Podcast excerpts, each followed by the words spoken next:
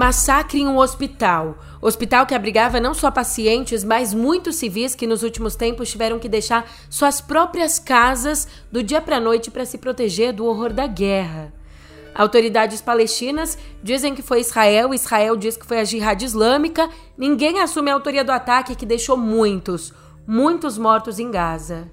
Eu sou a Julia Keck e vem cá, como é que você tá, hein? Desculpa começar o podcast com esse clima nessa quarta. Eu sei que as coisas já andam muito pesadas e eu sempre tento deixar o mais leve possível, mas a gente está diante de uma carnificina. E eu preciso te dizer o que está acontecendo no pé do ouvido.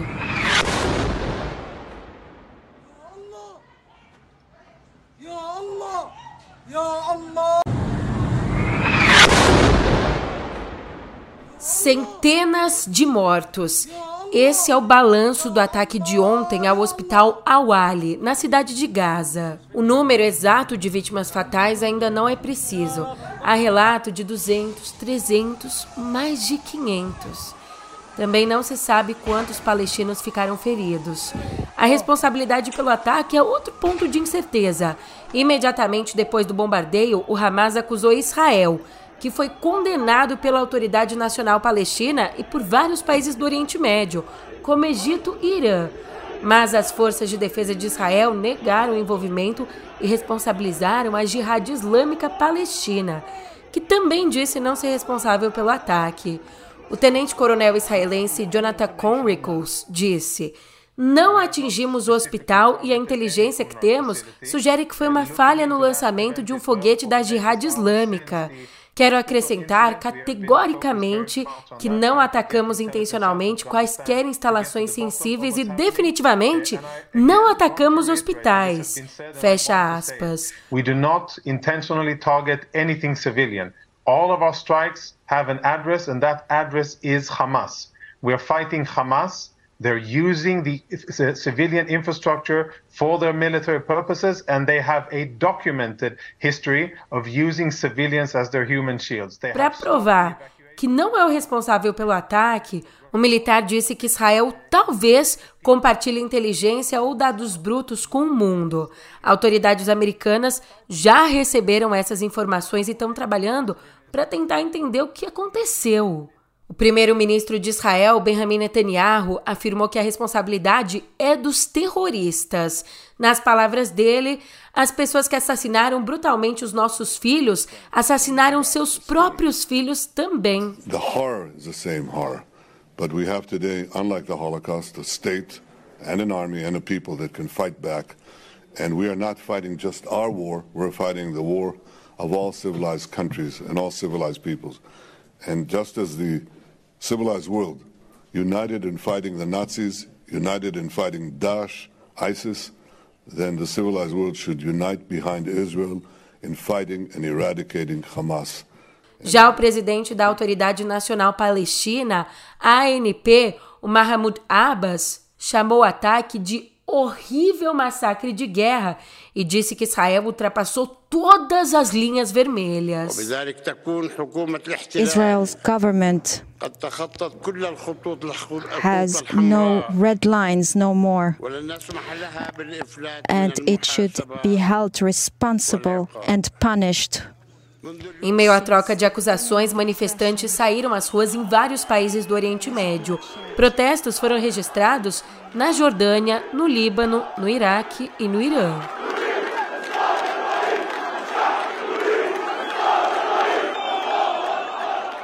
Pouco depois do ataque, o presidente americano Joe Biden embarcou para Israel.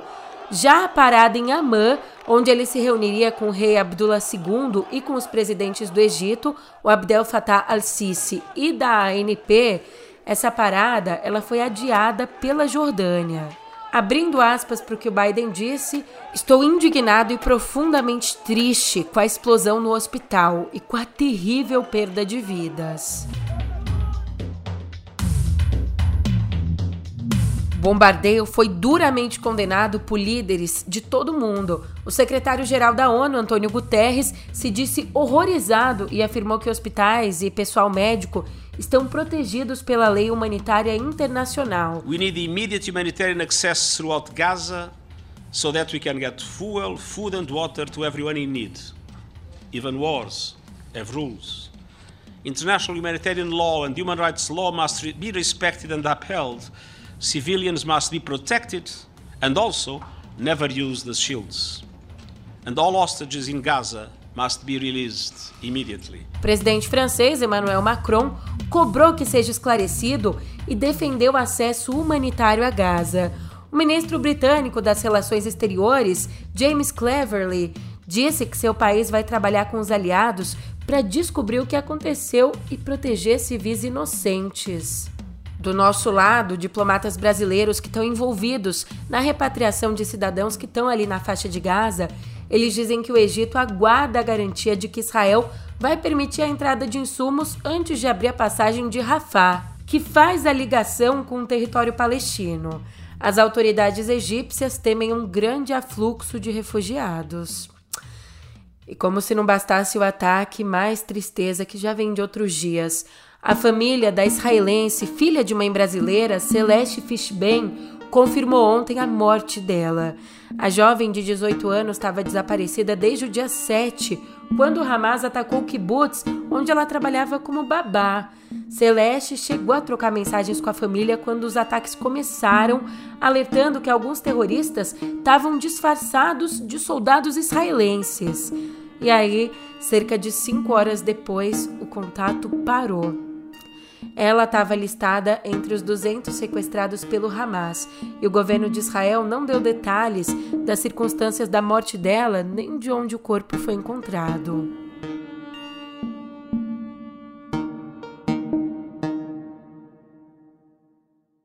Quem colocou um ponto bem forte é o Thomas Friedman. De acordo com ele, abre aspas, cinco das mais perigosas palavras no Oriente Médio são de uma vez por todas.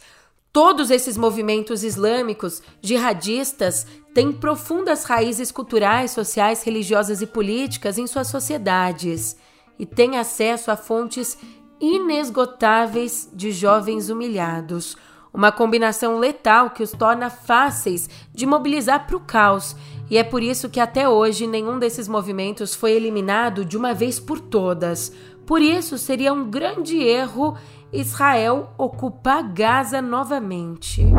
Ainda na fronteira Brasil-Mundo, a gente muda um pouco nosso olhar para Venezuela, porque representando o presidente Lula, o ex-chanceler e hoje assessor para assuntos internacionais, o Celso Amorim, vai participar como testemunha da assinatura do acordo entre o governo da Venezuela e a oposição para eleições livres no país. O Lula ele chegou a conversar por telefone com o presidente Nicolás Maduro sobre o andamento do acordo. Um acordo que é uma condição às eleições livres para que os Estados Unidos aliviem as sanções ao comércio de petróleo do país vizinho.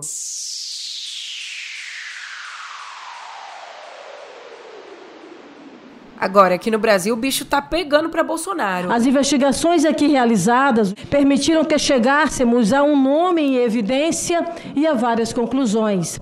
O nome é Jair Messias Bolsonaro. Um golpe de Estado foi ensaiado e, por fim, foram estimulados atos e movimentos desesperados de tomada de poder. O 8 de janeiro é obra do que chamamos de bolsonarismo. A relatora da CPMI dos atos golpistas, a senadora Elisiane Gama, apresentou ontem seu parecer pedindo o indiciamento do ex-presidente Jair Bolsonaro e de outras 60 pessoas pelos atentados contra a democracia, que culminaram ali nos ataques do 8 de janeiro. A lista, 60 pessoas, é muita gente, né? Cabe nome pra caramba nessa lista. Mas a lista inclui auxiliares diretos do Bolsonaro, ex-ministros, parlamentares, militares e empresários. Então, nela, por exemplo, já que eu falei aqui dos nomes, o tenente-coronel Mauro Cid, os generais e ex-ministros Walter Braga Neto e Augusto Heleno, o ex-ministro da Justiça Anderson Torres e os ex-comandantes da Marinha Almir Garnier Santos e do Exército Marco Antônio Freire Gomes, além da deputada Carla Zambelli. Nesse relatório, a Elisiane diz que os atos do 8 de janeiro foram resultado da omissão do Exército diante dos acampamentos golpistas e da ambiguidade de notas oficiais das Forças Armadas, que acabaram servindo de estímulo para quem atacava a democracia. O texto vai ser votado pela CPMI hoje. A oposição bolsonarista deve apresentar pareceres divergentes culpando o atual governo, mas é minoria na comissão. Em nota, Bolsonaro afirmou que o relatório não tem qualquer elemento que o conecte aos atos e disse que a proposta de indiciamento mostra-se parcial, tendenciosa e totalmente pavimentada por viés político e não jurídico. Julia, mas e o Bolsonaro também não estava na justiça por outras questões? Olha, as três ações contra o Bolsonaro por suposto abuso de poder político nas eleições do ano passado, por uso ali dos palácios do Planalto e da Alvorada durante a campanha, as três ações foram rejeitadas pelo Tribunal Superior Eleitoral. Passando rapidinho aqui por outra corte, em sua primeira sessão à frente do Conselho Nacional de Justiça, o presidente do Supremo, ministro Luiz Roberto Barroso, anunciou a criação do Exame Nacional da Magistratura. Com isso, para que um aspirante a juiz se inscreva num concurso público, antes ele vai ter que ser aprovado nessa prova. E quem vai ser responsável por coordenar as diretrizes da prova é o CNJ.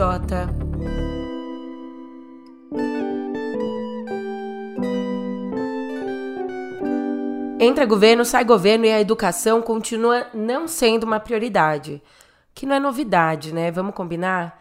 Você sabe o que é a CAPES? É uma fundação do governo vinculada ao Ministério da Educação que atua na expansão e consolidação da pós-graduação aqui no país. Por exemplo, é ela que avalia todos os cursos de mestrado e doutorado aqui do nosso país. E como um dos principais dispositivos para aprimorar o nosso ensino superior, o que é fundamental, a CAPES conta com um sistema de bolsas. Ela distribui bolsas para algumas universidades, para algumas instituições de formação, uma ajuda de custo que as instituições então distribuem para os alunos da pós desenvolverem as suas pesquisas. Tudo para alavancar a educação e a pesquisa aqui no nosso país. Mas me diz uma coisa, como é que a gente faz isso sem dinheiro? Não tem como. O governo federal determinou o bloqueio de 116 milhões de reais do orçamento da CAPES. Desse valor, 50 milhões foram congelados da diretoria de programas e bolsas. 36 milhões foram congelados de programas de formação de professores da educação básica. Imagina, você não tem dinheiro para formar professor da educação básica. O que, que a gente quer com a educação no nosso país? Também foram congelados 30 milhões da diretoria de relações internacionais. E aí, quem traz uma, um apontamento interessante é o presidente do Fórum Nacional de Pró-Reitores de Pesquisa e Pós-Graduação das Instituições de Ensino Superior Brasileiras, o Robério Rodrigues Silva. Ele classificou os bloqueios como muito graves, mas explicou que esse congelamento de dinheiro ainda pode ser revertido. Ele pode ser revertido se o governo alcançar a meta estabelecida pelo Ministério da Fazenda. O problema mesmo, puxado, é o corte previsto para o ano que vem, porque daí não é congelamento de uma verba gorda que pode descongelar. não tem nada disso, aí é corte mesmo. No orçamento de 2024, o órgão vai ter uma redução de 120 milhões de reais na verba que ele tem para trabalhar. Vamos passar até lá para fora. Lá fora, a ativista ambiental sueca Greta Thunberg foi presa ontem em Londres durante um protesto contra a indústria petrolífera. Ela participava de uma manifestação do grupo Fossil Free London em frente a um hotel onde acontecia um evento de executivos do setor de petróleo. Segundo a polícia britânica, tinha uma série de condições para que os manifestantes não obstruíssem o trânsito nem incomodassem os hóspedes. Mas, como essas medidas não foram cumpridas, 14 pessoas, incluindo a Greta, foram detidas.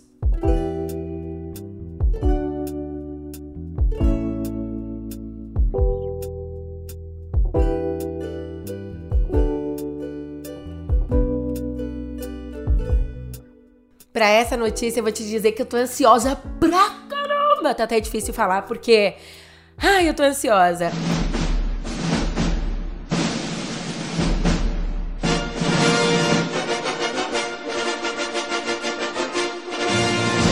47 edição, 47 a edição de número 47 da Mostra Internacional de Cinema de São Paulo. Começa amanhã e conta com 360 obras de 90 países.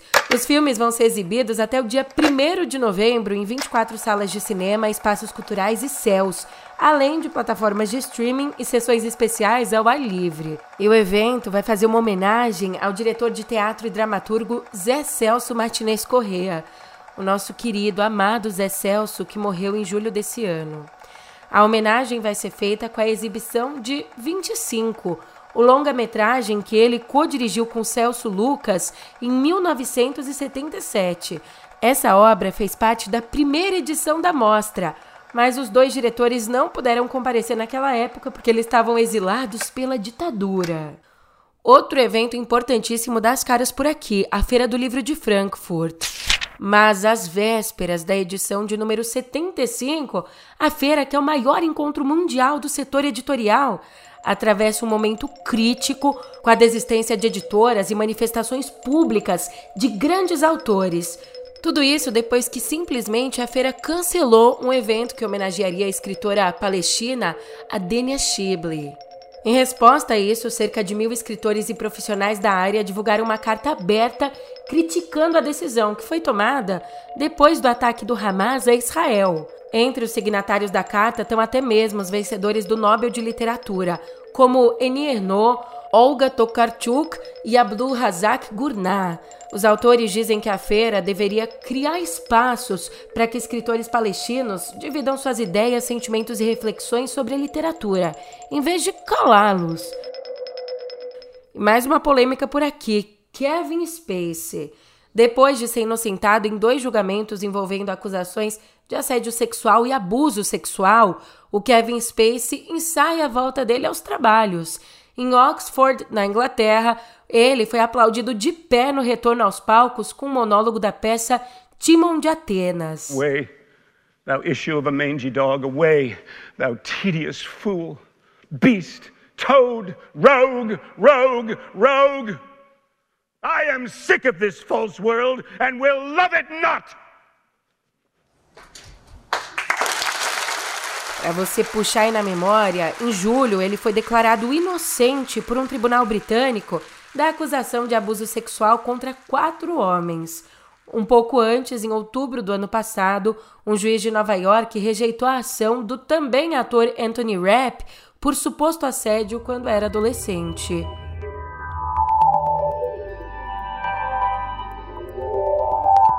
Já era tempo, hein? Pelo amor de Deus! A Meta ampliou os recursos de privacidade. Isso significa que agora a gente vai poder impedir o Instagram de coletar dados de todos os aplicativos e sites que a gente visita, incluindo os dele mesmo, tá? Além disso, a gente passa a conseguir revisar quais empresas estão compartilhando informações com a Meta. Também conseguimos desconectar atividades específicas ou limpar as informações coletadas. Um exemplo bom é que a gente vai ter até um controle maior sobre os anúncios personalizados que chegam hoje até nós.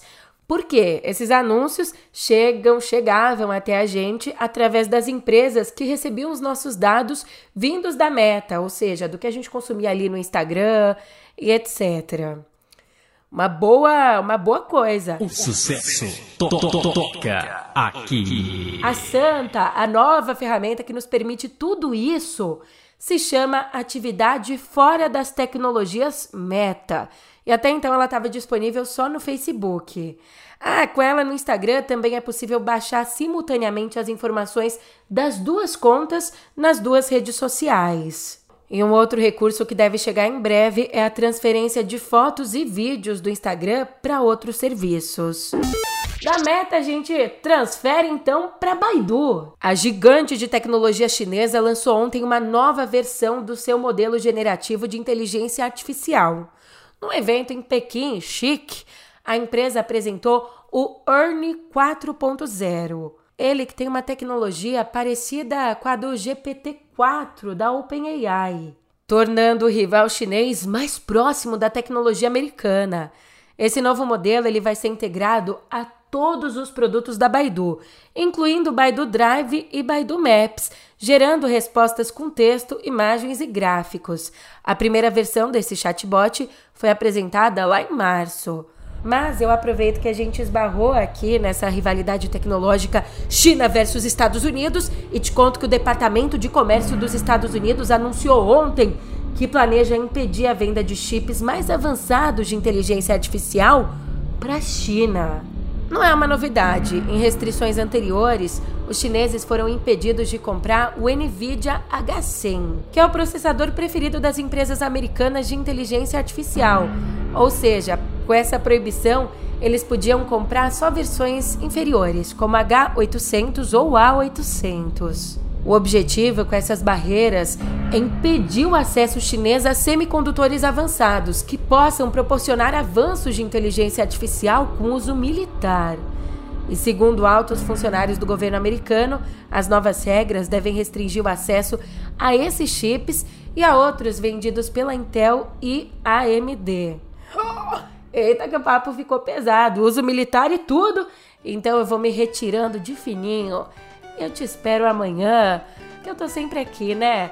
Então, até lá!